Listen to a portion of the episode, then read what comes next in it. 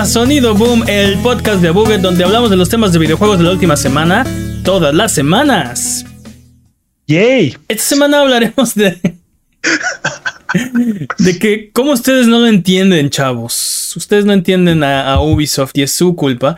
Y cómo Respawn le han salido hernias de tanto cargar a EA en su espalda. Yo Es soy, un Atlas. yo soy su anfitrión, Mane de la leyenda, y el día de hoy me acompañan Jimmy, Fungible, Toc, digo, Forens, Soy fungible ahora, chale. y el poderosísimo Master Peps, el amo de los videojuegos. Que de nuevo. Eh, Si soy fungible significa que ya no me van a clonar. Eres fungible. Mm. Si no fueras fungible, no, no podríamos clonarte porque básicamente serías irreemplazable. Eh, Vámonos con las patrañas, eh, la sección donde refutamos las mentiras involuntarias que dijimos la semana pasada. Venga, Jimmy. ¡Ah! No hay nada. ¿Qué? No hay nada. ¿Cómo que no hay patrañas? No hubo patrañas, ¿sabes por qué? Porque He descubierto que el 90% de las patrañas las hace Peps. No, lo que pasa es que dudas de, dudas de, mis, de mis afirmaciones correctas. Eso, No, eso, Y las eso, patrañas. eso se llaman patrañas. eso explica, eso explica muchas cosas. Ok, pues entonces basta de patrañas. Eh, nos dejaron de linkir esta semana. Así que eh, si durante la duración de este podcast decimos alguna mentira, déjanos un mensaje o comentario desmintiendo nuestras patrañas y la próxima semana las desmentiremos para que puedas volver a tu vida normal, que el tiempo retome su causa y que la fuerza recorre el balance y que el universo recupere su orden natural. Mándanos todas las que encuentres a contact.abuget.com o en abuget.com diagonal patrañas en nuestras redes sociales, eh, canal de YouTube, streams de Twitch o en discord.io diagonal abuget. Solo tú puedes mantenernos honestos. Por favor, no nos dejes de linkir. Manténnos honestos. Eh, recuerda que Sonido Boom se muda, muda, muda, muda, muda, muda, muda. Así es. Sonido Boom, el podcast de videojuegos de Abuget, se muda a su propio canal de YouTube. Si quieres ver los próximos episodios, la liga del nuevo canal está en la descripción de este. Suscríbanse al canal, activen notificaciones y disfruten de los episodios en un canal dedicado al podcast y todo lo que lo rodea. Ahora sí, es hora de las noticias.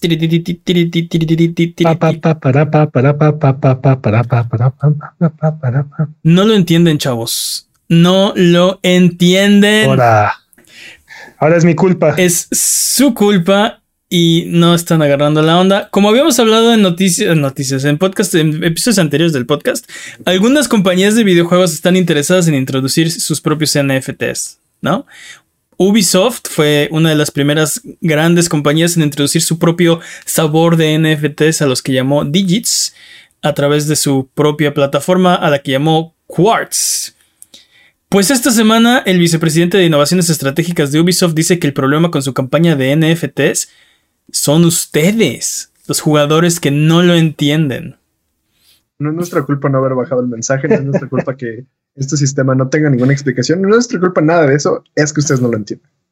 O Ustedes sea, el básica- problema. básicamente es, es Skinner, ¿no? Ubisoft se está convirtiendo en Skinner, en el meme este de, del profesor Skinner. Exactamente. Eh, eh, Sí, sí. ¿Seré yo? No. Los jóvenes están mal. Sí, no, sí. Son todos mis consumidores que no entienden. Exacto, son todos mis consumidores. Eh, salió en una entrevista que aparte de- fue una, una entrevista como bastante favorable, ¿no? La- creo que la idea era como pintar en buena luz a, a Ubisoft, o no sé si, no, no sé cuál era el plan, pero así se sintió. Eh, le dieron chance de hablar, le dieron chance de explicar, le dieron chance de, sin juzgar lo que está haciendo Ubisoft, de darle una plataforma para que vengan a, vendernos todas estas maravillas que pues, nosotros no entendemos. Y aún así salieron las cosas mal, ¿no? Siento que no fue la mejor respuesta. Pero bueno, eh, durante la entrevista, eh, este, este vicepresidente dice, creo que los jugadores no entienden lo que el mercado digital secundario les puede traer. Por ahora, la situación actual y el contexto de los NFTs, los jugadores realmente creen que es primero destruir el planeta y segundo, solo una herramienta para la especulación. Pero lo que estamos viendo primero en Ubisoft es el endgame. El endgame es acerca de darle a los jugadores la oportunidad de revender sus artículos una vez que terminen de usarlos o que hayan terminado de jugar el juego en sí mismo, ¿no? Eh, Así que realmente es para ellos, es realmente benéfico, pero no lo entienden por ahora. Eh, fin de la cita.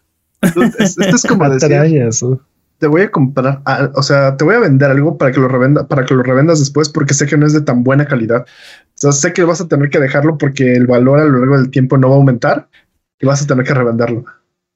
me, me, encanta cómo nos están dando armas para en el momento en el que esto reviente en su cara, este salgan a darse cuenta que me tiran la pata, porque yo estoy seguro que la implementación de las NFTs a quienes menos les convienen es a estas compañías. Nos están, nos entre comillas, están empoderando al consumidor, brindándoles la posibilidad de revender skins que hoy por hoy, a la hora de adquirirlas, están atoradas en tu cuenta y no, no puedes hacer nada con ellas. O sea, yo, yo creo que a quien menos le conviene implementar esto en el largo plazo es a compañías como Ubisoft. No entiendo por qué este, sí es, insisten tanto. Y, veo que, o sea, creo que es bastante transparente lo que quieren hacer. Habla esta entrevista de mercado digital secundario, ¿no?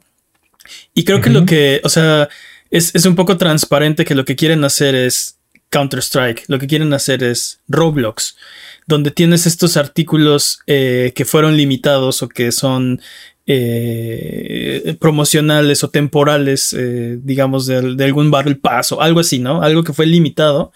Eh, y tener la, infraestructura para venderlo entre jugadores, claro, siempre cobrando una comisión Ubisoft por ese cambio, que solo se puede vender dentro de la plataforma, porque si lo sacaras de la plataforma no tendría beneficio para Ubisoft que tú pudieras hacerlo todo esto podrían hacerlo sin las NFTs, no necesitan las NFTs para hacerlo. Exacto, que ya se hace. O sea, ya acabo de poner dos ejemplos de juegos que tienen un mercado secundario, eh, que tienen eh, muchos, eh, hay, muchos problemas con esa, o sea, con con esa propuesta que es lo que está diciendo Ubisoft que quiere hacer y que no necesitan NFTs para hacerlo. O bueno, no, no está claro el NFT, el qué beneficio va a traer a todo esto, ¿no? O sea, eh, en qué parte mejora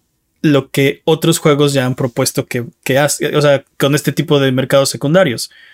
No, no sé. Dice que el, el, endgame es darle a los jugadores la oportunidad de revender sus artículos una vez que terminen de usarlos. Pero si, si ese fuera el endgame, eh, ¿por qué es, o sea... ¿Por qué usar NFTs? ¿Por qué esta tecnología y no cualquier otra? ¿Por qué esperar hasta ahora que esa tecnología esté en auge, que esté en boga y no hace seis años cuando se inventó, por ejemplo, eh, cuando empezaron los NFTs eh, al principio? No, no, no sé, es, o sea, dándoles el beneficio de la duda, este es como muy mal timing, ¿no? O sea, parece que tu, que tu ambición es... Eh, o sea, parece que más bien esto es eh, empujado por la ambición y no por el usuario. ¿Estás diciendo que una, corporación solo busca el dinero? ¿Es lo que estás diciendo? Wow, no, y lo escuchó aquí primero. Pero son fuertes declaraciones de mano de la leyenda. Lo escuchó aquí primero. No, no, pero el, el, problema es que siempre, y lo hemos dicho muchas veces, ¿no? Las empresas son eh, eh, creadas, su único propósito es hacer dinero. ¿Cuánto dinero? Todo el dinero, ¿no? Pero la, diferencia, eh, en este caso, están haciendo cosas que sus usuarios no quieren en aras de venderles cosas a sus usuarios. Si eso fue confuso, no fue adrede, pero el punto es que la gente a la que quieres, estás, estás antagonizando a la gente a la que quieres servir. O bueno, la gente que quieres que te compre tus productos, ¿no? siendo honesto, creo que a los consumidores esto realmente no les interesa, ¿no? Y así como hay una población muy fuerte que nos quejamos constantemente de cosas como los loot boxes y ciertas microtransacciones que son bastante predatorias como estos, este, este, este skin de tu caballo que cuesta 7 dólares, ¿no? y cosas así, este, también así hay un gran mercado que lo compra sin importar qué, ¿no? Y, a ellos es a quienes le está apostando este, Ubisoft. Lo triste de todo esto es que, como, como decimos, eh, hemos dicho varias veces, ¿no? Este, uno no necesita NFTs para, para entrarle a este tipo de mercados y mecánicas, en primer lugar. Y, y, la otra cosa que es como decepcionante es que eh, eh, lo que esperamos de estas compañías es que nos vendan lo que no sabemos que queremos, ¿no? Lo, siguiente, la siguiente gran cosa, en lugar de estar siguiendo las tendencias, que es como que lo que últimamente le ha estado pasando a Ubisoft, ¿no? Como que se siente que se está tropezando en sus mismos pasos, ¿no? No, no, no se ve como esta compañía innovadora o revolucionaria, ¿no? Que nos trajo cosas que no sabíamos, como Assassin's Creed, ¿no? Este, un juego enfocado en la historia realista y así, que poco a poco fue este, evolucionando y convirtiéndose en su propia cosa, ¿no? Pero sí, cuando salió ese juego era muy innovador, ¿no? Y así, y así muchos otros de sus proyectos. Tiene mucho tiempo que Ubisoft no, no tiene una como verdadera propuesta innovadora. Creo que su último gran, gran propuesta fue como la fórmula Ubisoft, pero eso tiene ya 20 años, ¿no? Más o menos, sí. Eh, eh, y, y es una, es una compañía que ha tratado de perseguir la tendencia. La chuleta. La chuleta sí, pero la, tendencia, lo que está de moda, con no muy buenos resultados, ¿no? Eh, y no han... ¿Qué pasó, Jimmy? Creo que el problema de Ubisoft es que no sabe lo que hace. bueno. ¿A qué te refieres, Jimmy? Este, no sé, de repente, oh, sí, vamos a sacar este, esto. Bueno, no, mejor cancelémoslo. Oh, sí, este juego es el mejor. Bueno, no, mejor cancelemos. Oh, sí, tenemos Rainbow Six, tenemos el, uno de los mejores juegos, este, cooperativos. No, sabes, este. Ponle, ponle zombies. Ajá, sí, así de, ah. sí, de, Pero sí, o sea, y, creo que lo, que lo que están tratando de hacer es ver que está funcionando ahorita otras compañías y hagamos eso. ¿No? Lo, lo, que, lo que pasó, por ejemplo, con los, este, los Battle Royales, y vamos a hablar un, poquito más adelante de Hyperscape. Eh, ahora con los NFTs creo que es la idea de, ok, aquí hay dinero, aquí hay... Eh, nadie lo está pidiendo, pero hagámoslo porque dinero, ¿no? Y... Pero es que ni siquiera parece que saben lo que, o sea, a lo que me refiero es que no saben tampoco lo que se están haciendo. Es como, ok, sí, este, te doy un cosmético y pues después lo puedes revender. Ajá, ¿y yo qué gano con eso? Pues puedes revenderlo. Ajá, ¿y qué más? Sí. Como que es como de, pero, hay dinero aquí, pero lo puedes hacer, pero es bueno. Pero, ¿por eso no está mal. O sea, que nos den la posibilidad, básicamente, que nos den la posibilidad de revender los skins que ya, ya puedes comprar en cualquier juego. Pero ¿por qué con NFTs? ¿Por qué con NFTs? O sea, es como, es como la post-work está ahorita, es como la, la palabra de moda, es como, sí, NFTs porque NFTs. Pero aparte, seguramente se van a meter en problemas con esto, porque muchas veces lo que los ha salvado de, caer en regulaciones de apuestas y así es, es el hecho de que no puedes vender las skins que te, sortean, te, sí, te incluyen en bundles o en, este, en tus loot boxes y así. Entonces, este, eso es lo que los ha salvado hasta ahora, ¿no? Y, el, hecho de que te permitan revender estos skins, entonces muy probablemente los va a meter en problemas en más de un mercado internacional. Y, este. mucho más rápido que los loot boxes, ¿no? Porque era de... O sea, ya no puedes decir son mecánicas sorpresas cuando en, una frase anterior dijiste tienen valor, ¿no? Tienen... Tienen este... Los puedes, o sea, las puedes vender. Y, pero tiene, tiene razón Jimmy, porque mucho el argumento es que dice, ahora vas a poder vender, vas a poder ganar por jugar. Y cuando dices, pero yo no quiero ganar, yo no, yo no quiero ganar dinero jugando videojuegos, la respuesta es, no lo entiendes, ¿no? es que no lo entiendes. es que, pero, o sea, si lo entiendes tan horrible. Es algo que yo no quiero hacer. sigo diciendo, ¿por qué quieren meter la vida real en mis videojuegos? Es como de, es que esto es mi escape para olvidarme del trabajo, de todos mis estreses. ¿Por qué quieres que trabaje en mi, en mi desestrés? Explícate. ¿Qué diablos? o sea, es que no está mal. La, la, opción no está mal, ¿no? O sea, yo creo que mientras más opciones tengas, mejor. Es como eh, la gente que utiliza el grind que tiene dentro de juegos como este World, of Warcraft o este cualquier otro MMO, ¿no? Que tenga algún tipo de suscripción.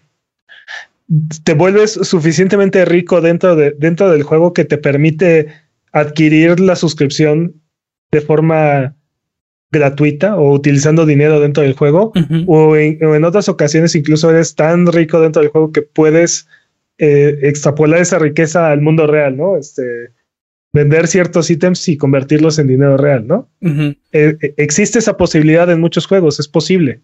Sí, que valga la pena o que, o que quieras hacerlo constantemente, pues ya es otra cosa, ¿no? O sea, también son este, pero la posibilidad está, está ahí. También son esquemas para, para, o sea, tienen un fin, no es, no es las compañías siendo buena onda. Y esa es, y esa es la parte que, que, que Ubisoft es muy transparente en este punto de, de, no me digas que es para mí porque no es para mí y es, eh, es obvio que es para ti. O sea, esto estás implementando para ti.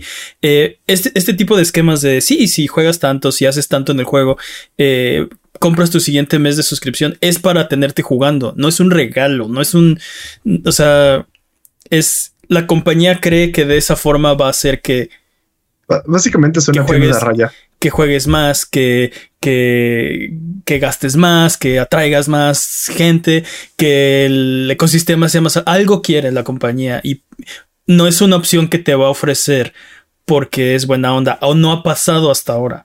Hay un, hay un, hay un interés por, de, o sea, por abajo de todo esto y siempre es económico, ¿no?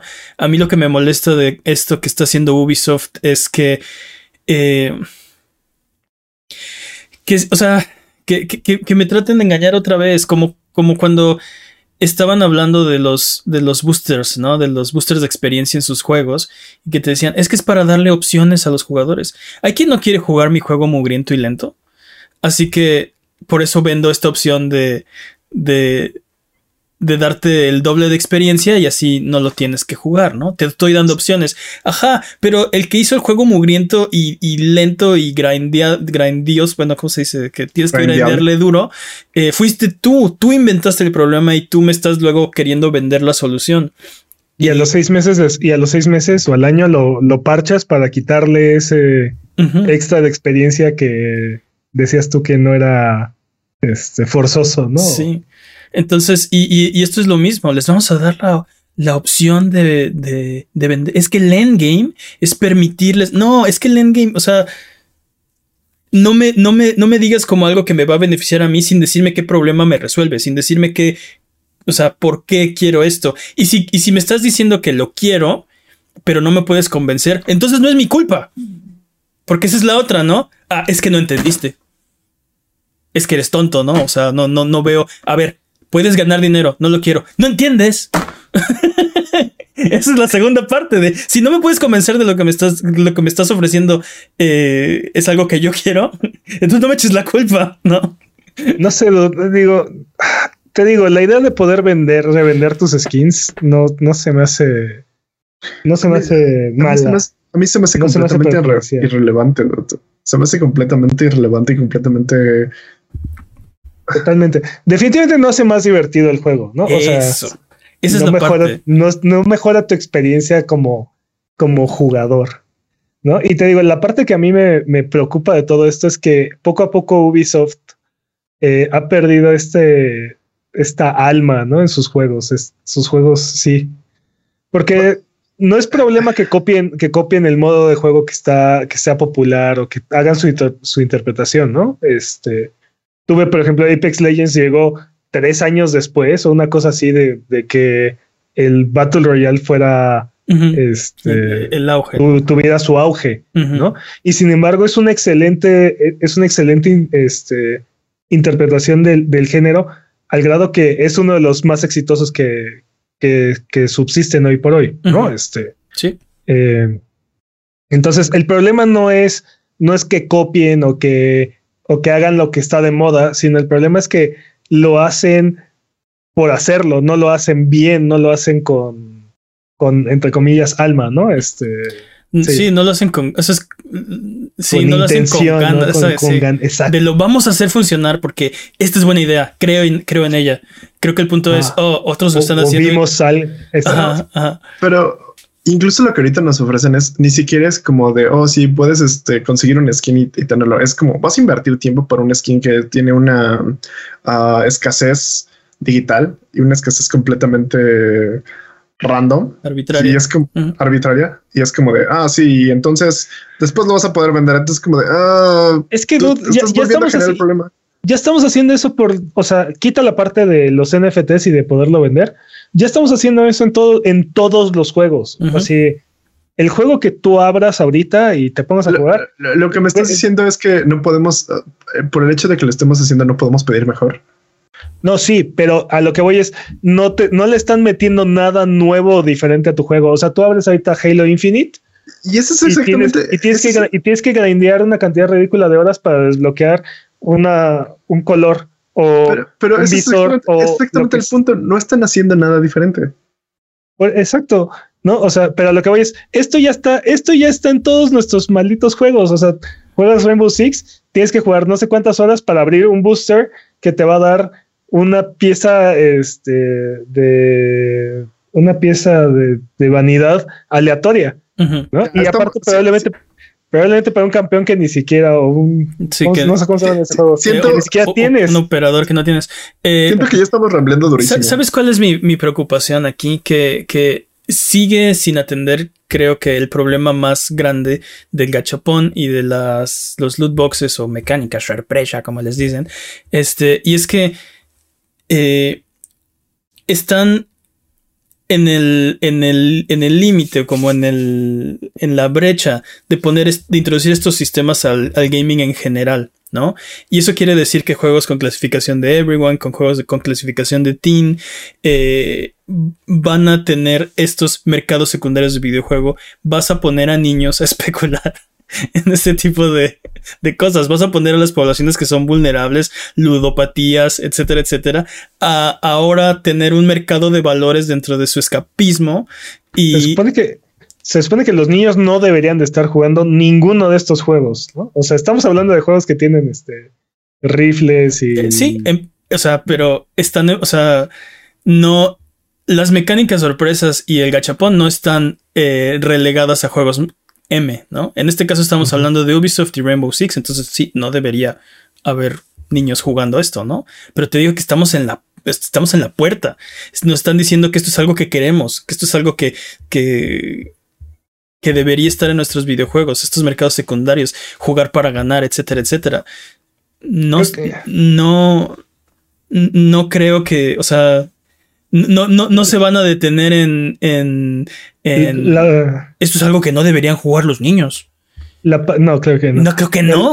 La, parte verdaderamente necia, pues de por sí Roblox, ¿no? Este, ya lo, ya lo habías mencionado, ¿no? Este, ya tiene estos mercados y ya tiene estas mecánicas sin la, sin la parte de NFTs, ¿no? Pero ya, está ahí. Sí. Este, la parte, la parte necia de toda esta nota es, es el, el si la razón por la cual esto tuvo una recepción tan negativa es porque no lo entienden. Sí. Y ahí es donde... Tampoco, y tampoco les voy a explicar bien para qué les sirve. Ajá, exacto, porque ni siquiera ellos saben. La realidad es que ni siquiera ellos saben y lo hemos platicado muchas veces. Ya van varios podcasts que tocamos el tema de los NFTs. Es que la implementación ahorita que, que estamos viendo de todas estas tecnologías es bastante pobre y quién sabe si en un futuro cercano o de mediano plazo vamos a ver una implementación que en realidad mejore la experiencia de, juego, ¿no? Sí. Que realmente se vea reflejada en la experiencia de juego y mejore la calidad de los juegos que estamos viendo. Ya para cerrar esta nota, eh, también eh, parte de la entrevista dice que reitera, Ubisoft reitera que nunca va a forzar a los jugadores a usar Quartz. Y que sus requerimientos, por ejemplo, o sea, en este momento para acceder a Quartz tienes que tener una copia del juego y haberlo jugado por lo menos dos horas hace que la plataforma sea un objetivo más difícil para especuladores, porque los especuladores no van a comprar el juego y jugarlo dos horas, ¿no? En ese sentido, creo que, creo que, o sea, alguien que solo va a especular con, con, con criptomonedas y NFTs, pues sí, preferiría hacerlo en un lugar donde no tenga que gastar este 60 dólares y jugar dos horas, aunque no es una barrera de entrada muy grande. Si tú ves cuánto cuesta un NFT, este, o sea. realmente, realmente solamente está eh, venciendo la barrera de entrada de la política de devolución de las plataformas digitales. ah, buen punto, ¿eh? Es cuando ya no puedes regresar tu videojuego. exactamente, solamente esa es la barrera que está, está pasando. Dos horas de juego, eh, dos horas de juego es el es lo que te en Steam 48 horas de haber comprado el juego y dos horas de y no haber excedido la cantidad de dos horas, ¿no? Es lo que te piden las plataformas para devolver tu juego. Y, aquí, aquí lo que me llama la atención, hablamos la, semana pasada del lenguaje, ¿no? Eh, dice, nunca voy a forzar a los jugadores a usar Quartz, pero eso no quiere decir que no vas a poner los anuncios en mi cara y los beneficios, entre comillas, así de, de evidentes y tener que, darle X o, cuadro o, A seis veces para brincarme todos los anuncios de, los nuevos digits que, o sea, eso... Nunca, eso está en la mesa, ¿no? Nunca dijeron que no. Sí, pero cámbiale Quartz y ponle boosters o... Ajá microtransacciones o skins, ¿no? Nunca vamos a forzar a los jugadores a, comprar boosters. Pues no, pero también los vamos a usar, a hacer grindear siete horas para poder seguir la historia, ¿no? este, sí. Ah, sí, no los estamos forzando, pero. Ese, fue Shadow of War, ¿no? El que hizo eso. Este, el último, el último acto. Este, y también de, de, Ubisoft, particularmente Assassin's Creed. Ay, el de Grecia. Este, este Odyssey. Odyssey. Ajá. El de Grecia. Sí, sí, sí. Sí, y también eh, este, si me recordaste Shadow of War, que en el último acto tienes que hacer un ejército, o lo puedes comprar, ¿no? porque, porque hacerlo te toma horas. y te digo, al año los dos juegos a parche. Vamos a quitar esta parte que la comunidad se estuvo quejando y porque somos, escuchamos y todo, este, decidimos este, remover estas, estas, estos obstáculos artificiales que nosotros le pusimos al juego. Y la segunda cosa para ya cerrar esto es que dicen que creen fuertemente que esta es la dirección correcta, así que van a continuar integrándolo. Dicen, obviamente hemos escuchado a nuestros fans lo que nos están diciendo y cómo nos lo están diciendo, así que podemos también adaptar lo que estamos haciendo y a dónde estamos yendo. Así que este es nuestro próximo movimiento, asegurarlo, asegurarnos de que lo que estamos haciendo va a tener más sentido para los jugadores. O sea, lo van a seguir haciendo. no, no, esto no los va a detener. no van a parar.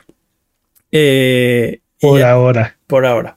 Así que vámonos a noticias eh, menos. Eh, ¿Cómo se puede decir? Menos fungibles. Menos. menos fungibles, me gusta Jimmy. porque quiero hablar de, de, de Respawn y cómo esta semana nos enteramos que se van a herniar, dude. Esta es la, esta es la versión de. Este, hiciste un buen trabajo. Te, doy más trabajo. Está, cargando, está cargando. Respawn está cargando durísimo ahí en este momento. Porque esta semana supimos que el estudio va a ser. Está trabajando en tres juegos diferentes de Star Wars. Además de todo lo que ya sabíamos que estaban trabajando, ¿no? Oh, oh, pero aparte, juegos diferentes de Star Wars. Pero aparte me encanta. EA con su licencia. No vamos a hacer juegos. EA sin la licencia. Vamos a hacer otros juegos en este mismo momento. Sí, cuando era, cuando era exclusiva la licencia de ellos, sí, después, después hacemos juegos de Star Wars.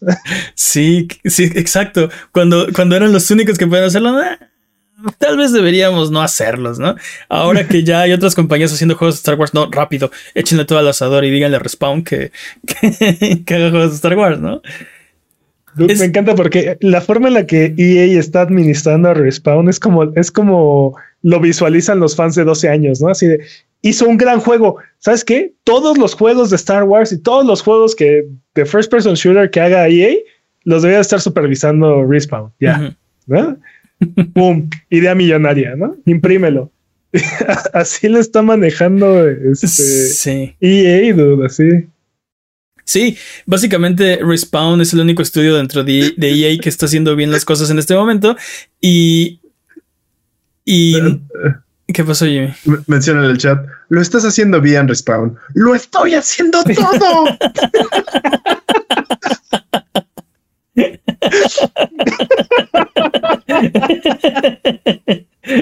Dude, es que fuera de Respawn y de los equipos de, deportes, ¿qué están haciendo bien? ¿Qué está haciendo bien EA? Pero los equipos de deportes es como de, ah, ¿qué le agregamos ahora nuevo? Pues métele una camiseta, ¿no? Es como de, dude, métele el parche. le metieron, le metieron anime la última vez. O sea. Y aparte, lo, mencionamos hace un par de meses, EA está teniendo problemas con la FIFA, entonces puede que ya ni siquiera los equipos de deporte les vaya tan bien. O sea, es, cierto, si pierden la licencia, quién sabe, ¿no? Porque si supongamos que suelta la licencia EA y la agarra Take Two, ahora FIFA 23 o no sé, va a ser o sea, va a ser un juego de. Se va a llamar otra cosa. no, no, no. Me refiero a FIFA. Va a haber un juego que se va a llamar FIFA 23 y no va a ser de EA. EA va a tener su juego de. EA va a tener. Pero no, no, no, crees que le haga. Ah, bueno, pero seguramente se llamaría algo así como 2K 2022 o 2023. Pues a lo mejor se este, llame FIFA, FIFA, FIFA 2K23, ¿no? Algo así. Este, este Sí, pero, pero el punto es que FIFA va a haber un FIFA 23 y no va a ser de EA. Y quién sabe qué pasa ahí, ¿no? Porque EA va a seguir sacando su propio juego como si fuera FIFA. Entonces. Sí, sí, pero le va a pasar lo mismo que a Konami, que cada tres años le van a andar cambiando el nombre. sí. sí. Es, pero, ah, pero te digo, de verdad, fuera de, fuera de Respawn, ¿qué equipo de EA está haciendo bien las cosas? O sea, ¿de qué otro equipo hemos visto algo interesante o bien hecho? ¿No? Este, ¿qué pues, tanto de interesante bien pues Creo que sí, le están, le están poniendo todo a, a, a Respawn después de que pues BioWare tuvo su caída de, de la gracia. Pero, justo por esto BioWare tuvo la caída de la gracia, ¿no? Porque los estaban súper quemando, les pusieron todo el trabajo. Uh, BioWare tuvo muchos problemas. Eh, no era solamente por, por, cargo de, por carga de trabajo. Y lo, eso lo sacó, de hecho, hubo un. Jason Schreier sacó un, un, artículo muy largo al respecto de todos los problemas que, que había en Respawn. Y no era, no era solamente, oh, estamos super conectados, no podemos. Eh, no podemos sacar juegos, ¿no? Este, o sea, tenían muchos, muchos problemas. Pero quiero hablar de los tres juegos porque sabemos un poquito de qué van a ser. Sabemos que el primero va a ser una secuela de Jedi Fallen Order. Nice. Lo cual sí, yo, yo estoy yo estoy súper a bordo de ese con Milenario. Hay otro equipo que está trabajando en un juego de, primera persona eh, en el que Peter Hirschman es el director y... ¿Pero quién eh, es Peter Hirschman? Es el productor ejecutivo del Battlefront original.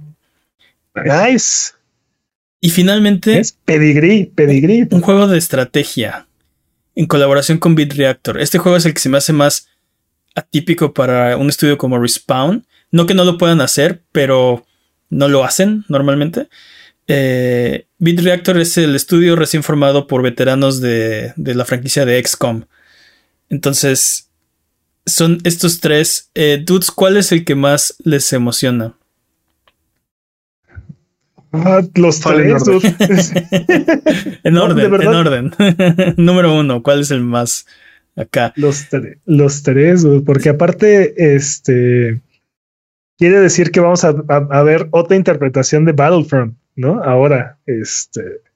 ¿Tú crees que igual? ¿Tú crees que sea? Sí, yo, estaba pensando que tal vez es más bien como los. ¿Te acuerdas de los juegos de de primera persona de PC donde eras un Stormtrooper no me acuerdo cómo se llamaba los juegos de. Hay varios. Eran, eran, de primera persona. O sea, me estaba imaginando algo así, pero tienes razón. Eh, Peter Hitchman. Algo, así como Battle Assault, ¿no? Se llama este. No me acuerdo. Y patrañas. Ahí, ahí, tienes para la otra semana, Jimmy.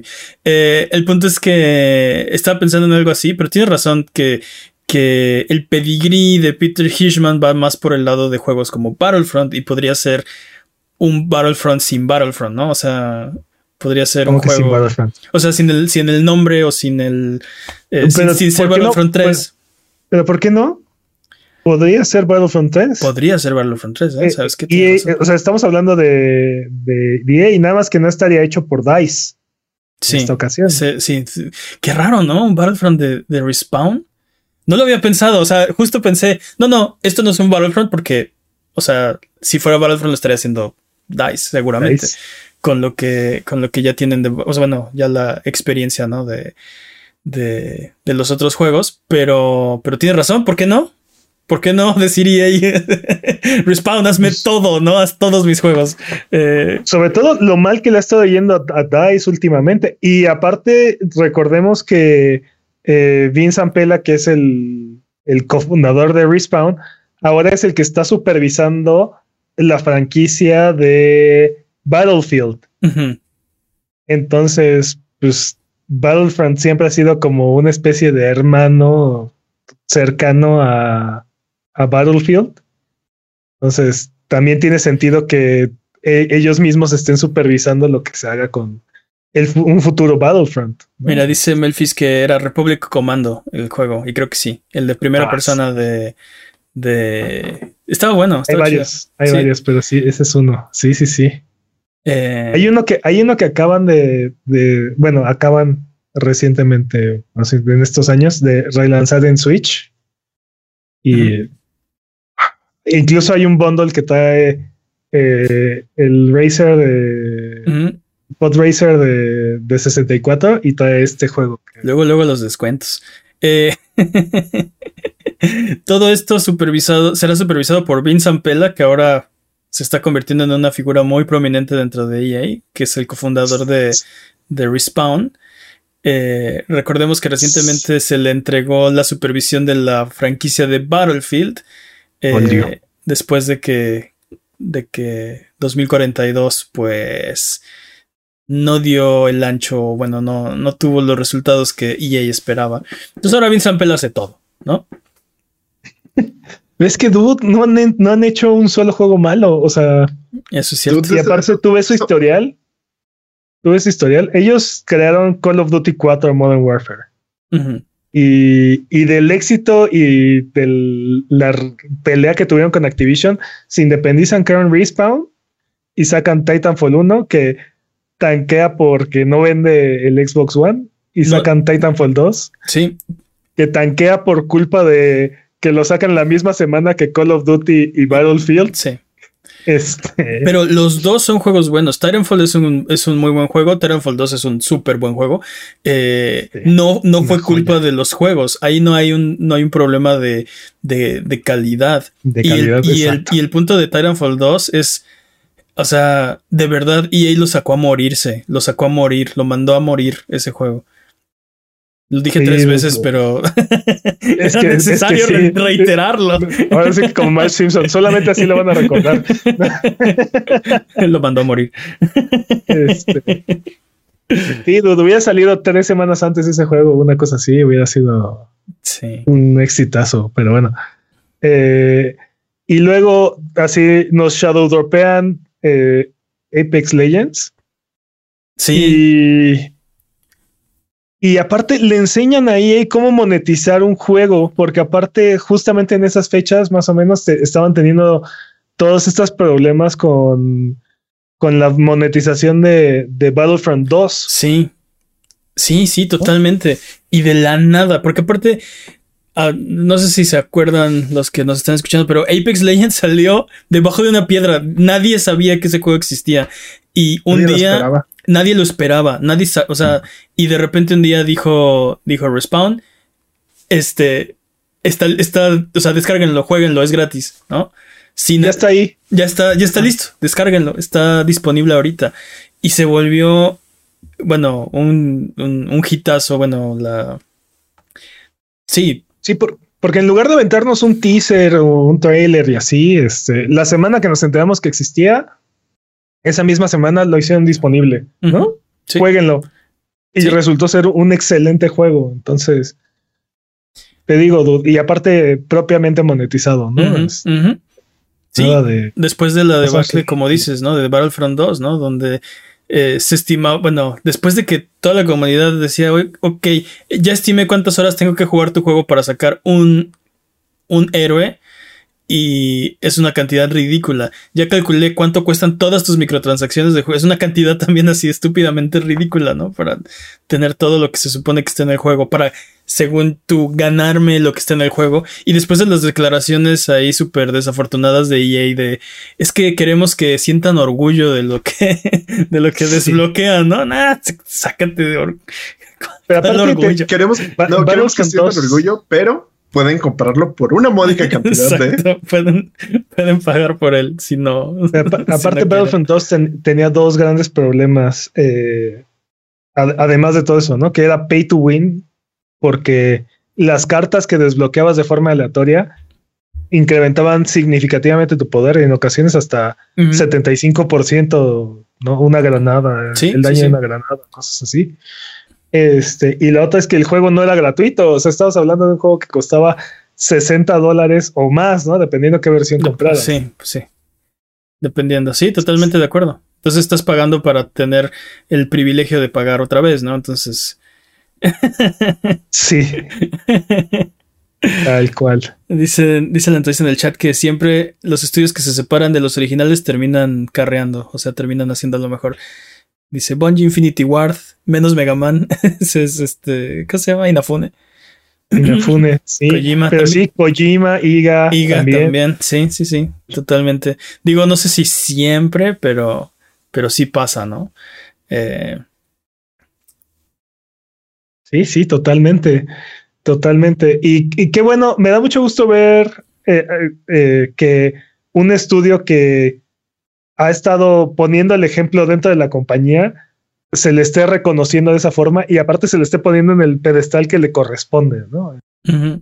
Porque normalmente lo que veríamos es que este, dos, dos años después cierran el, este, el estudio una cosa así, ¿no? Este, creo que probablemente eh, aprendiendo su lección de lo que pasó con Activision, probablemente Vince Ampela eh, negoció adecuadamente durante la compra y eso es lo que los, lo está poniendo en esta posición ahorita. Sí, recordemos que EA, una de las mejores inversiones, inversiones que ha hecho, compró Respawn por 455 millones en 2017 y solamente de Apex y de, y de Jedi Fallen Order han sacado eh, más de 5 mil millones de dólares, ¿no?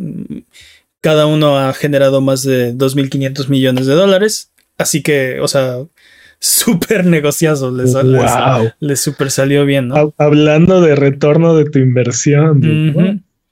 sí. más de 100, más de 100 millones de jugadores en Apex Legends. Es, es algo brutal. O sea, es un verdadero fenómeno. Para un juego que no, que no era nada, no es una secuela, no es una IP como Battlefront, no es, o sea, literal un día, ¡pum!, apareció. Y 100 millones de usuarios. Sí, está, está de locos. Es increíble. Y, y, también, bueno, Jedi Fallen Order también carreando el single player de EA, ¿no? Cuando aparte EA había dicho que ya no iban a ser single player porque nada, o sea, no era negocio. Tal cual. Entonces, pues bueno, ahí lo tienen. Vámonos con la siguiente noticia. ¿O quieren decir algo más al respecto? Nada, nada. Entonces, fuertes declaraciones de Jimmy. Lo escucharon aquí. Eh, recuerda que Sonido Boom es tu podcast, así es, amiguito, amiguita que me están escuchando en este momento.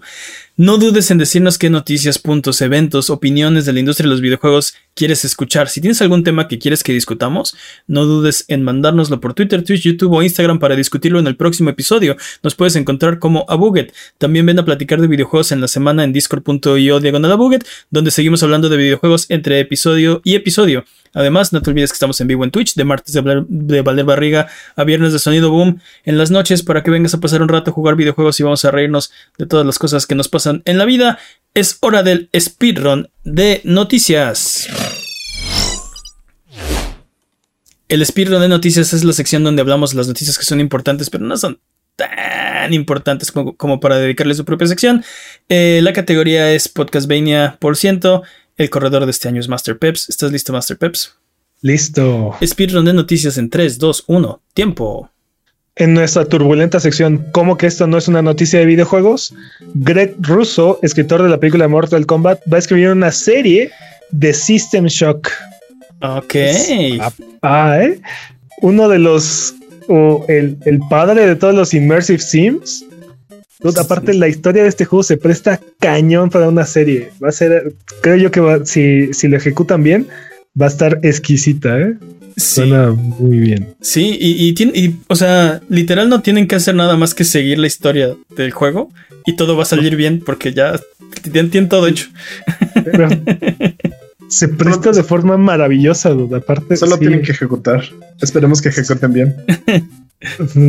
he, ahí el detalle, Jimmy. He ahí todo el dilema, ¿no? es para es para binge, ¿no? Binge.com. Exacto. Yo pensé que Vinci era como lo que ibas a hacer con la serie. No, creo que creo que es la idea, ¿no? O sea, creo que de ahí el nombre. Sí, completamente, pero pensé que iba a ser en Netflix o algo así, pero ajá. también están haciendo la de um, Driver. Hablamos mm. hace meses de, de la de Driver.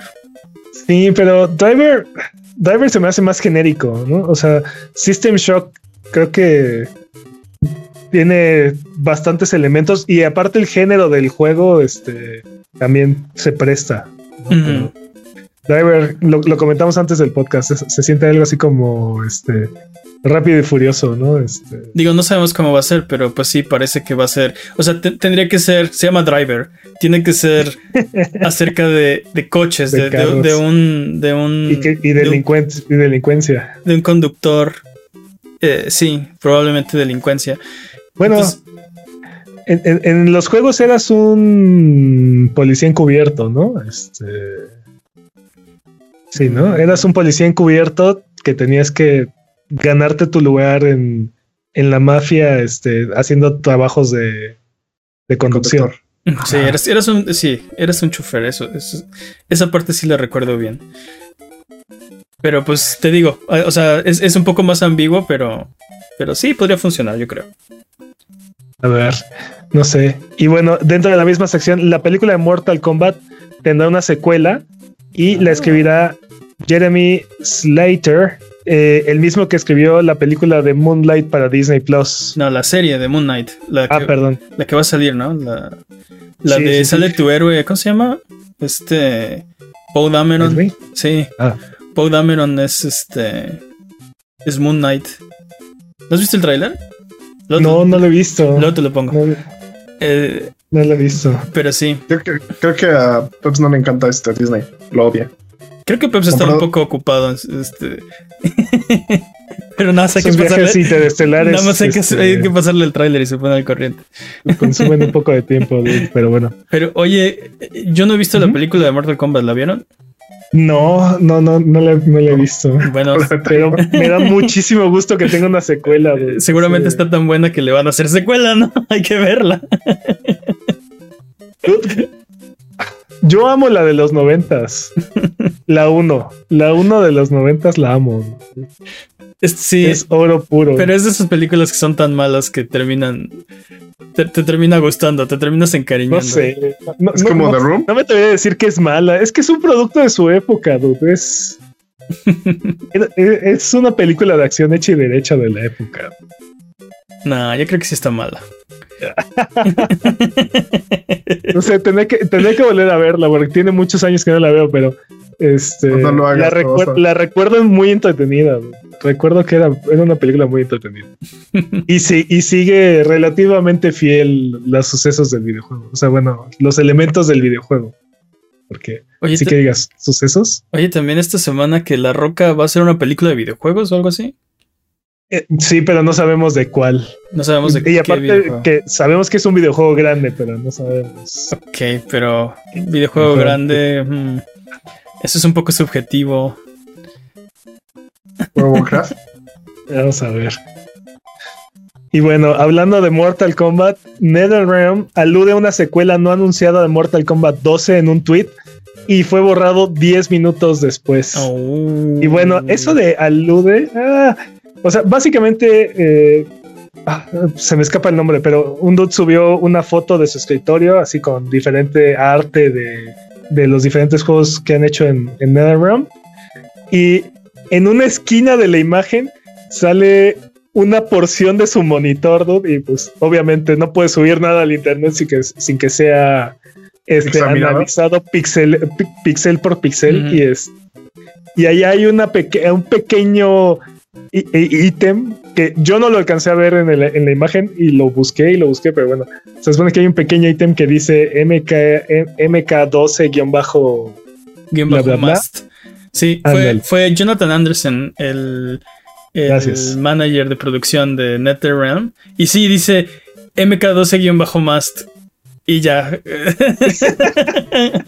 Secuela de Mortal Kombat 12 confirmado. Digo, es ahora es la franquicia de, juegos de peleas más vendida de la historia. Obviamente debe tener otra, otra, otra secuela. Pero, pero, lo que está diciendo la gente es, o sea, esta foto fue accidental o es completamente adrede y es un teaser de, o sea, esa es, la postura de internet de esto no es un accidente.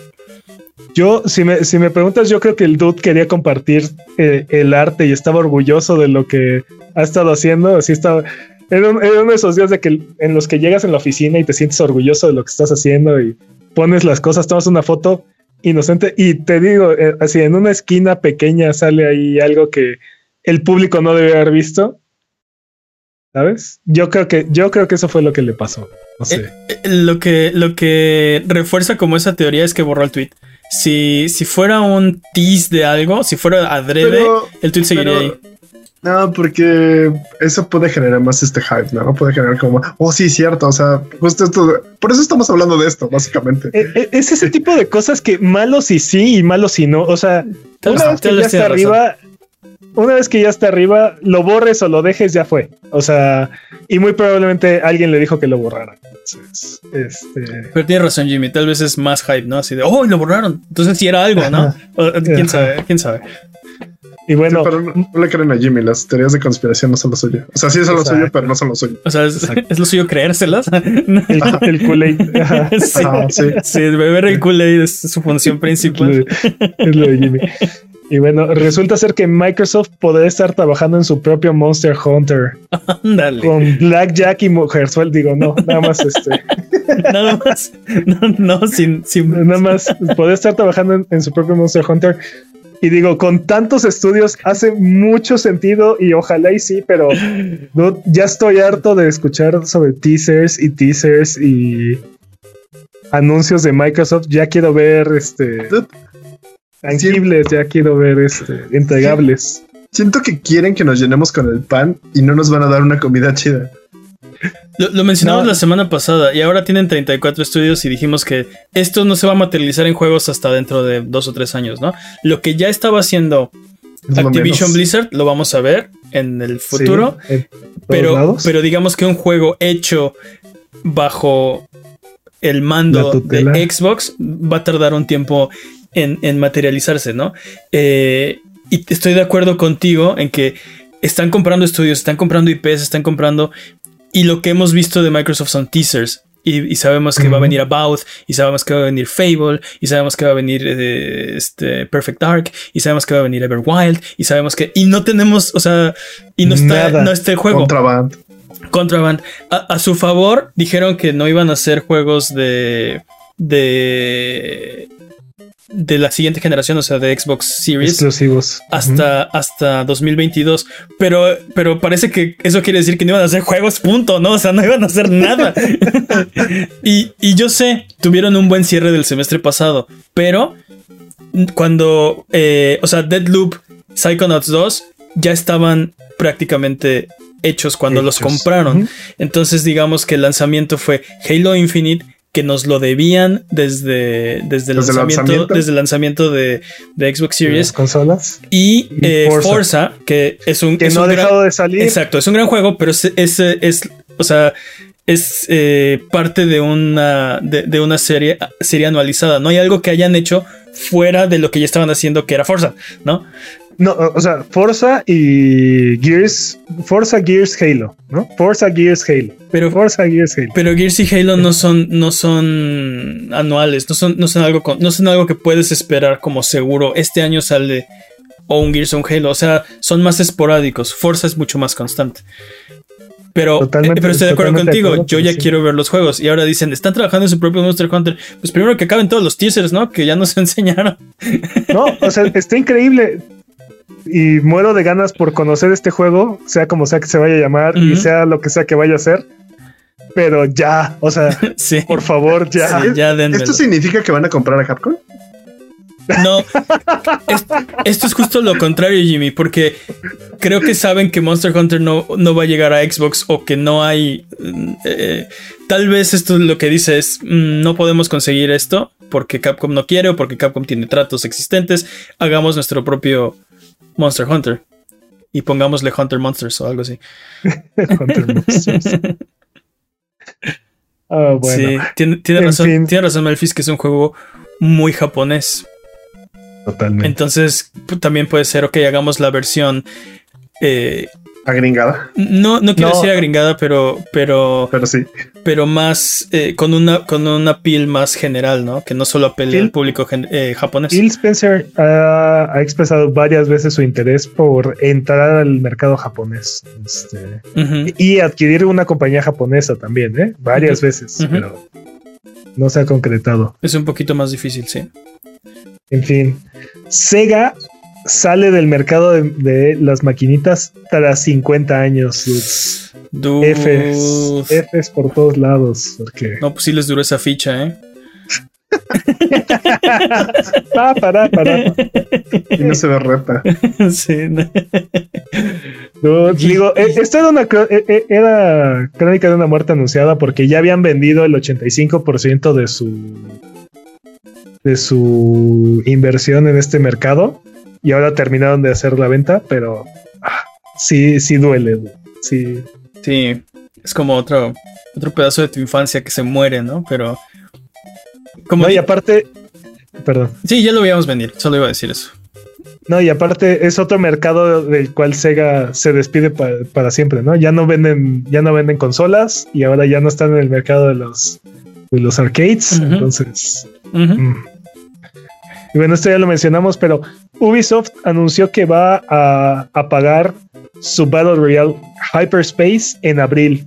Hyperscape. Y bueno, y perdón, Hyperscape. Y, nada más como nota, su lanzamiento fue en agosto del 2020.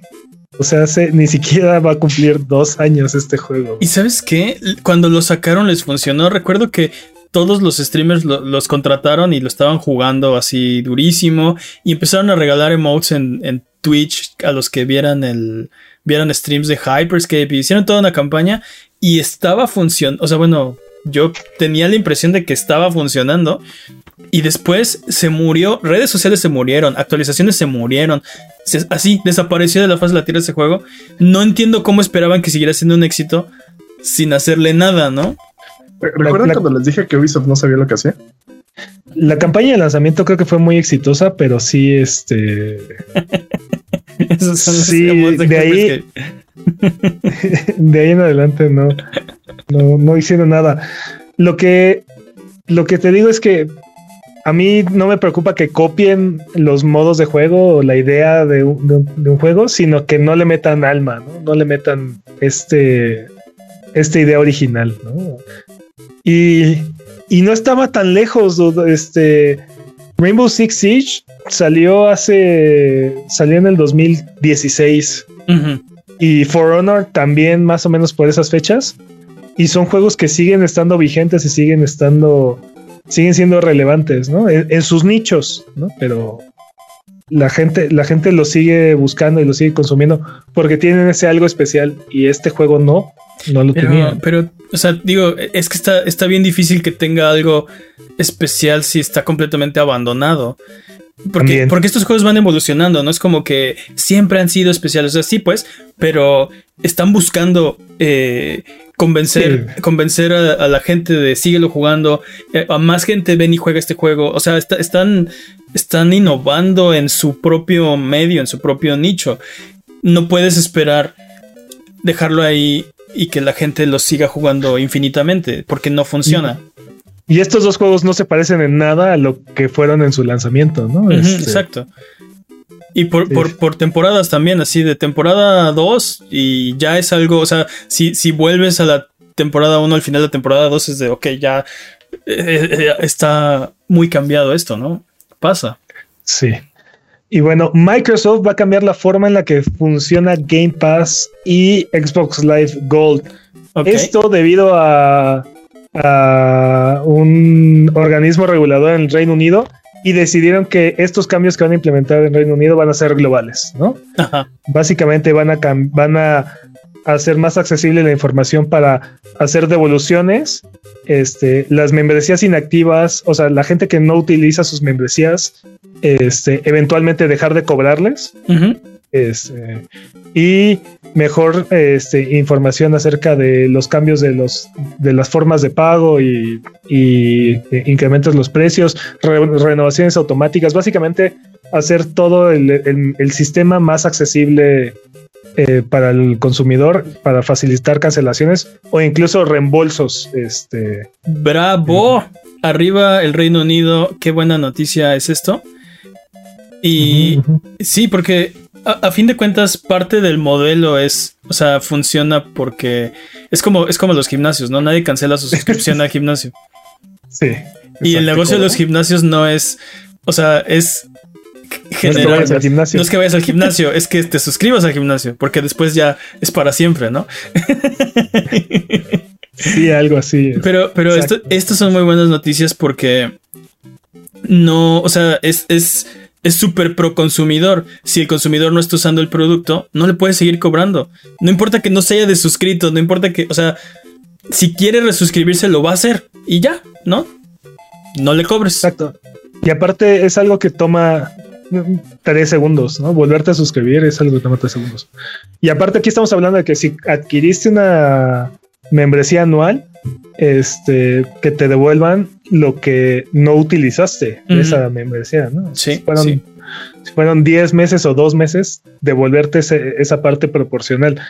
Desafortunadamente no menciona todavía Microsoft cómo va a funcionar, a partir de cuántos meses de no usar, este, te van a mandar el recordatorio de que, oye, puedes cancelar tu, tu membresía y a partir de cuántos meses te van a dejar de cobrar, pero es, un, es un cambio favorable para el consumidor definitivamente. Sí, ¿qué constituye una cuenta abandonada? ¿no? ¿Qué constituye una cuenta inactiva? ¿Cuánto tiempo de no hacer qué es una cuenta inactiva, no? Porque a lo mejor, no sé, es muy diferente a si no te logueas en tanto tiempo, a si no juegas, ¿no? En tanto, tantos juegos. O digo, no, no tantos juegos, sino si, si, si estás logueado pero no has descargado nada, tal vez, o jugado nada, eh, eso podría ser inactividad o no sé, no, no está bien definido, creo. Y estoy seguro, y estoy seguro que va a haber mucha gente que se va a beneficiar de estos cambios. Este, que no se dan cuenta que llevan meses, o sí se dan cuenta, pero no le dedican el tiempo o no tienen la fortaleza mental para ir a cancelar su membresía, ¿no? Este. Porque e, es parte de. de ¿qué, sistema era? No, recuerdo. Que. que hace. Eh, compañías que hacen muy difícil cancelar, ¿no? Que esconden los botones de cancelación o te hacen como este darle vuelta a varias pantallas antes de que te aparezca el botón de realmente cancelar o, o que te ponen te ponen el botón de cancelar pero en realidad significa cancelar la cancelación y el verdadero botón está escondido abajo. Cosas así no que, que, lo hacen te lo hacen difícil para que no lo hagas porque saben que si no lo o sea si no te lo permiten no lo vas a hacer no Sí, sí, sí. Y bueno, la, la última actualización de Nintendo Switch Online ha mejorado la latencia de sus servicios. ¡Bravo! Aún así. Bravo. ¿Ya vale lo que cuesta? No. no. Pero ya es, eh, es, bueno ver que poco a poco va mejorando la calidad, ¿no? Este, a lo mejor y para el 2025 ya estaremos hablando de que Espera, Hay ahí más o menos valor por precio. Esto solo significa dos cosas. Una, que lo pudieron haber hecho antes. Dos, que lo sacaron roto. ¿Cuántas cosas dije que significaba? No sé. Voy a agregar una tercera. no me importa. y que solo está generando este, escasez. No te tienes que inventar más cosas. O sea, si tenías dos cosas que decir, dos. no, sí iba a decir más, pero. Pero, pero bueno, digo, siempre es bienvenido que mejoren el servicio, ¿no? Claro. Pero, pero todavía falta. todavía, todavía mejoras que hacer. Esto es un scam. Tengo un rant contra Nintendo y lo odio. Sí, bueno, es Nintendo. es, su especialidad. Sí, dice, exacto lo que dice ahí Alan. Es hora de que agreguen mensajería y chat en el Switch. Eso estaría bien. Y audífonos Bluetooth. Creo que eso ya está. Creo que eso ya está. Digo que sí, pero ya era hora. ¿Qué más, Ed? La Epic Game Store agregó 34 millones de cuentas durante el 2021. Poco a poco ganando mercado, papá. ¿Quién descargó los juegos de, diciembre? Regalaron uno diario. Creo que se me fue, creo que se me fue Vampire, nada más. Creo que se fueron 15. Creo que a mí no se me fue ninguno. creo que los bajé todos. Listo pagar uno de estos para que entre a mi cuenta y lo otro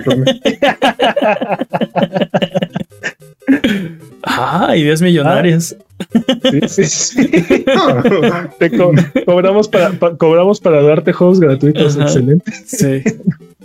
Ese es este, los, los servicios de suscripción, ¿no? De... Suscríbete. Sí. Si no, si no te bajamos tus juegos gratis un, este, tres meses, ya se, se desactiva, ¿eh? y bueno, por si no había suficientes razones para romper sus amistades, Fall Guys tendrá su propio tablero de Monopoly para que se puedan agarrar a golpes con sus amigos a gusto. Dude, un skin de Fall Guys en Monopoly. ¿Cómo lo ves? ¿Quién, quién juega Monopoly? ¿Quién juega este? hay gente, hay gente que le gusta odiarse a sí misma y a sus amigos. A sus enemigos, no sé con quién lo juegas. O sea, el problema de un Monopoly en una pandemia es que hay que juntarse con gente para jugarlo, ¿no? Nada más, nada más son tres o cuatro personas, ¿no? O sea. Y, y, luego, y luego necesitas sentarte como, como 29 horas. sí, para terminar una partida, ¿no? Entonces, ¿quién? No, y aparte, y aparte, a fuerzas va, alguien va a terminar enojado. Es, un ah, hecho. Es requisito, ¿no? Es, obviamente requisito. No sé qué es peor, si Monopoly o Risk. Monopoly. Para deshacer amistades, creo que sí, creo que sí, Monopoly. Por el tipo de desgaste emocional. Lo que pasa es que con, con Risk es este. O sea, hay pequeños conflictos y al final termina en una victoria y una derrota, ¿no? Pero Monopoly es, es como un desgaste este, paulatino. Es como muerte por un millón de cortes, ¿no? Ah, exacto. aparte de papel, o sea, de hojas de papel. ¿Qué más ves? Más de 20 millones de jugadores han jugado Halo Infinite, lo cual lo hace el mejor lanzamiento en la historia de la franquicia. Y seguramente tuvo algo que ver, así nada más poquito, que es el único que ha sido free to play, ¿no? Entonces. y que esté en Game Pass día uno y que lleva retrasado no sé cuántos años, dos años, que salió en PC. Sí, Hubo ahí un pequeño, una manita, ¿no? Una pequeña manita de ayuda. De todas maneras, es un gran número, 20 millones. Y es un gran juego, ¿no? Y qué bueno. Ojalá que hagan más, ¿no? Que les funcione esto, que sea negociazo y que, órale, Halo, no sé, ¿qué hay después de Infinite? Aleph Null, no sé. Infinite más uno. Ajá, exacto. Exacto. Tiempo. ¡Tiempo! Dude, qué tiempazo. Eh, vámonos con entonces la siguiente sección.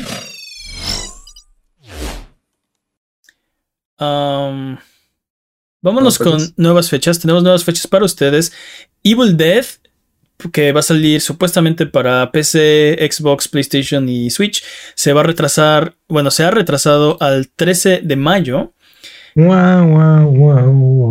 Dead Stranding Director Scott eh, saldrá en PC el 30 de marzo del 2022 y Aztec, el juego mexicano Hype. que va a salir para PlayStation, Xbox, Nintendo Switch y Steam, tiene fecha ya del 10 de marzo. Hype. Y sí, hype, ¿eh? Eh, disponibles esta semana recomendaciones de Buget. ¿Qué tenemos, Jimmy? Hidden Deep para PC, Alien, La Cosa y Half-Life. Imagínense eso combinado y es un explorador en 2D con físicas bien chidas. Está bien chido. Hidden Deep. Alien, La Cosa y Half-Life. Válgame Dios. Ok. Alien, y la, Alien y la cosa, ok, más o menos lo entiendo. Half-Life. Sí, ok, ok, va, me lo, en 2D. ok. 2D, sí. Válgame Dios. Sí, así justo eso es el, lo que deberías decir, válgame Dios. Porque voy a jugar esto. Lo amo, pero lo odio. Uh, Cannibal Cuisine para PlayStation 5, 4, Xbox Series X, X, Xbox One. Imagínense Overcook, pero Cannibal. Eso es todo lo que deben de saber. Ok. No, dude, no. Ok. No, dude, no. ¿Por qué no? Overcook es un juego súper estresante. Es otro, es otro gran juego para ah, Esa es la parte que. esa es la parte que. Oh, no, no. Ahora lo entendí, sí.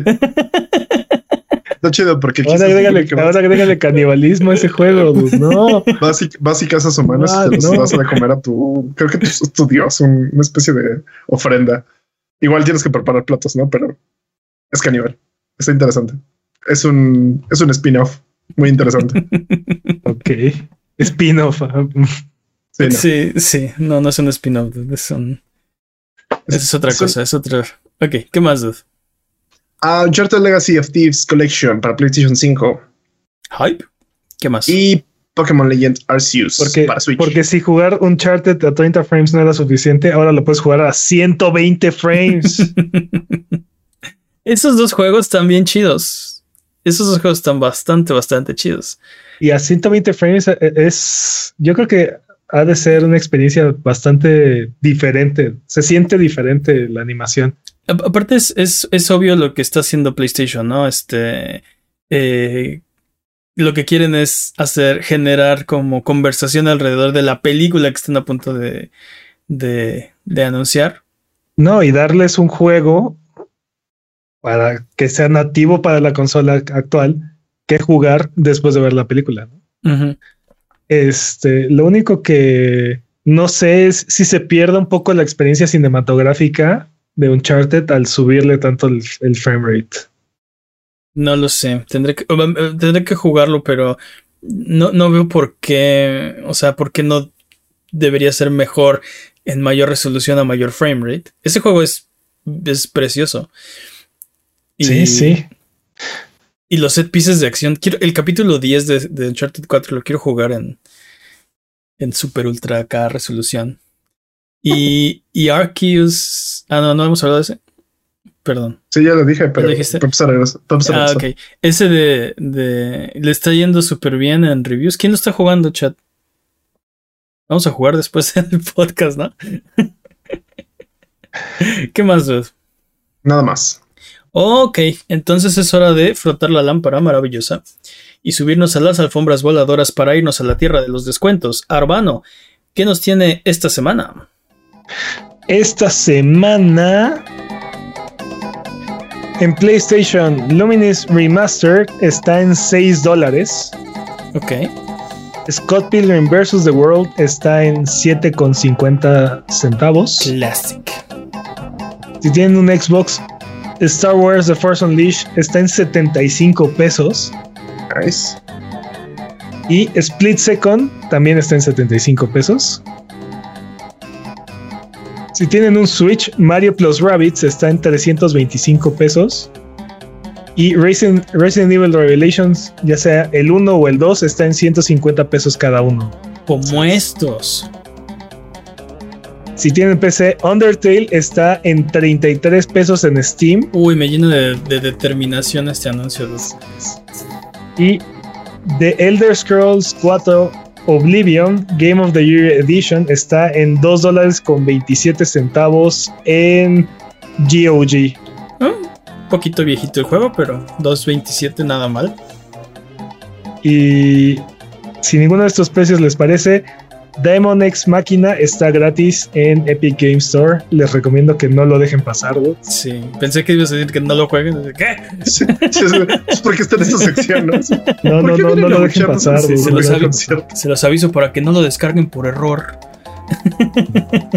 y bueno, por alguna razón, For Honor está en oferta en todas las plataformas, está en menos de 100 pesos y cada vez que pueda se los voy a recomendar, así es que For Honor por ahí. ¿Es una razón más para decir que Ubisoft no sabe lo que hace?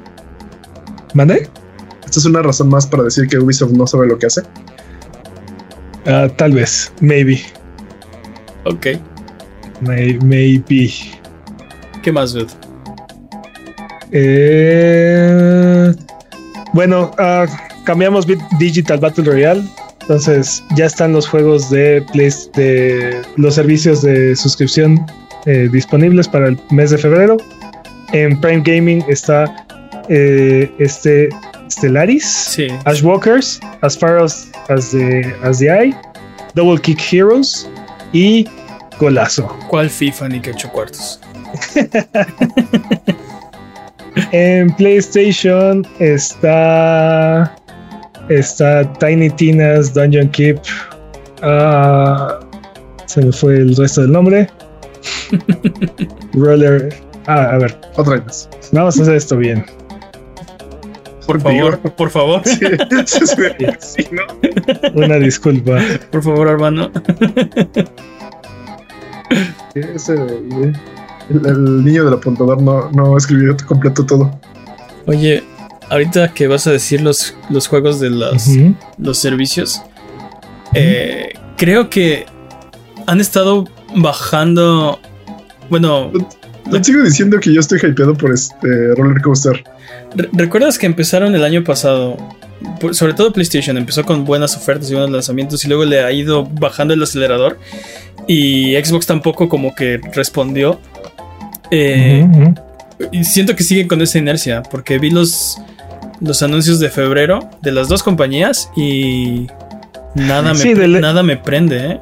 Del de Microsoft de plano ni hablamos porque está, está para ayudar, pero PlayStation está dando Planet Coaster, Tiny Tina's, llama Tiny Tina's Assault on, on Dragon Keep a Borderlands One Shot Adventure. Ok. y UFC 4. Son los juegos de PlayStation Plus. Y les digo, de plano los de Xbox, ni los mencionamos, porque está, para llorar eso. Ok. Entonces, si. Compren Game Pass mejor. ¿Su recomendación del mes es comprar Game Pass o.? mi, recomendación del mes. O bueno, el, sí, de la semana de, de las ofertas. Yo creo que Undertale por 33 pesos es una ganga. Juegazo. Y, siempre que pueda les voy a decir que el Luminous Remaster es, es el, el siguiente Tetris. Y también que For Honor, que lo compremos. Ok. Entonces, vamos de regreso. De Undertale, juegazo. Bueno, eh, recuerda que esto es Sonido Boom, el podcast de videojuegos de la Buget, eh, que puedes escuchar en vivo todos los viernes en la noche en twitch.tv de Buget o todos los lunes en tu plataforma de podcast de confianza o en formato de video en YouTube. Recuerda que Sonido Boom tiene ahora su propio canal, así que chécalo en la descripción de este episodio. Suscríbete, activa las notificaciones y vamos a hablar de videojuegos. Eh, Pablo Rubalcaba nos escribió, esto lo hemos hecho las dos semanas pasadas, igual que puedes hacerlo tú, y nos dijo que quería que el final de los episodios de Sonido Boom termináramos hablando de un juego retro. Y yo empecé hace dos semanas y hablé de Xenogears. Jimmy hizo trampa la semana pasada y habló de randomizers. Así que creo que le debería ¿Tú has visto, has visto randomizers juegos nuevos? Sí, Action Verge. No me consta. Así que eh, creo que le, le, toca, le toca el turno a Peps de hablarnos de un juego retro que marcó su vida. Venga, Peps. Un juego retro. Bueno, ya a estas alturas ya, ya cuenta como retro. Pero si les, si les voy a recomendar un juego, yo creo que sería Vanquished. Vanquished. Es un juego de la generación de 360 PlayStation 3. Es un third person shooter en el que. Eh, eh, ¿Cómo describirlo? el bullet time es una de tus herramientas que está disponible prácticamente todo el tiempo. Ok. Es. básicamente eres como en la Matrix. Sí, e, e, e, eres. Eres una especie de. Eres una especie de, Solid Snake. Porque esa es la actitud del personaje principal. Eres un De hecho, a, cada rato se quita la máscara para fumar un cigarro. Eres un sí, sí. Este, y tienes, tienes tu armadura que aumenta tus, se supone que aumenta tus reflejos, entonces, este, por eso es que tienes bullet time. Okay. Y básicamente eres, eres un, un solo hombre en contra de un ejército. Entonces, todo el tiempo te están lloviendo misiles, estar, estás peleando contra robots gigantescos. Este es, es este, todo el combate es de alto octanaje. Es, y lo recomiendo súper ampliamente. Es de Platinum Games, ¿no? Así es, sí, sí, sí. Y, en ese entonces tenían una muy buena rachita de, de juegos, este... Platinum es conocido por, entre otras cosas, sus sistemas de combate, ¿no? Que son mucho de acción y son muy precisos, pero son muy recompensantes también porque si lo haces correctamente, como dices, peleas contra así hordas de, de, monstruos y sientes que tienes el control, ¿no? no hay, juegos donde sí, muy bonito el combate, pero yo no apreté nada, ¿no? Ya sí apreté un botón y tú hiciste toda la animación y, los juegos de Platinum se, sienten muy orgánicos en ese sentido. Aquí es todo lo contrario, eh, eh, exacto. Tú sientes que tienes el control todo el tiempo, pero aparte es un third person shooter en el que eh, es un third person shooter que tiene cobertura, pero no puedes estar quieto un segundo porque significa morir. O sea, todo el tiempo tienes que estar brincando, girando, derrapando. Ah, porque aparte te derrapas, este. sí, esto es como cubierto de mantequilla, ¿no? y tienes cohetes por todos lados, porque corres y aprietas el botón y te derrapas y estás, estás disparando mientras te derrapas, mientras aprietas, activas bullet time. Es, es una cosa. Suena este, como hiperactividad del videojuego. Súper intensa. Sí, dude. Sí, sí, sí. Te digo, lo único que tienes que evitar es no sobrecargar tu, tu bullet time porque entra en una especie de cooldown y entonces estás como en, estás muerto, en peligro. Pero todo el tiempo, todo el tiempo estás utilizando esta mecánica y este suena a que estás muy OP, pero apenas si te da, te alcanza la vida para defenderte y atacar y moverte. Está, está muy bueno, dude. Dijiste que, que, se parece a Solid Snake y que fuma y que es un Edge Lord, pero a mí el personaje, principal sí. El personaje principal me recuerda más a Raiden, o al menos en su en su diseño y su movilidad y su este pues sí su como estilo de combate no, no es no es Snake ah, que está escondido yo, decía yo decía en su personalidad sí sí y eh, en cuestión de personalidad es es, es un Snake más no o sea es, sí, es un, es un Snake, pero, pero como en cuerpo de. Bueno, yo insisto en su físico se parece a Raiden. Eh, sí, sí, sí. Y, sí, sí, sí está, está bastante chido. Es buena recomendación. Está muy, está muy bueno el juego. La historia está bastante bien hasta el tercer acto. Como que en el tercer acto, como que. ¿La afloja? Se afloja un poquito, pero. Pero ya cuando llegas a ese punto, ya. Ya ya estás a nada de, terminar, ya es este. Sí, ya, ya, ya estás muy cerca del final. Y este tampoco es un juego tan largo, no, no, no sientes que se extienda innecesariamente. Sí. Sí, se, se, repiten un par de jefes, si mal no recuerdo. Creo que uno o dos jefes se repiten. También en Metal Gear. Y el, el último jefe es una cosa. Este está brutal ese, esa, esa pelea es, brutal. Lo recomiendo ampliamente, sin, sin, duda. Y aparte, sacaron una versión que es como, entre comillas, un remaster, este HD, mm. mejor HD. ¿No viene pegada con bayoneta ahí? Hay, hay, hay un bundle mm. que, que, tiene bayoneta y, y Vanquished y constantemente está en oferta, entonces tampoco tienen que pagar mucho por ese juego. Se los, se los recomiendo ampliamente. Es, es una gran joya. Y creo que no hay muchos juegos que, que hayan, hayan hecho lo mismo que este juego. No, no, no, no siento que haya algo por ahí que se parezca a lo que hizo Vanquish. Vanquish? Ok, interesante. Ahí este ahorita que dijiste que duraban más poquito, sí, vienen de una época donde las, al menos las campañas de los juegos eran cortas, 10, 12 horas, 8 horas. Exacto, dura como, dura como entre 10 y 12 horas, o sea, no es...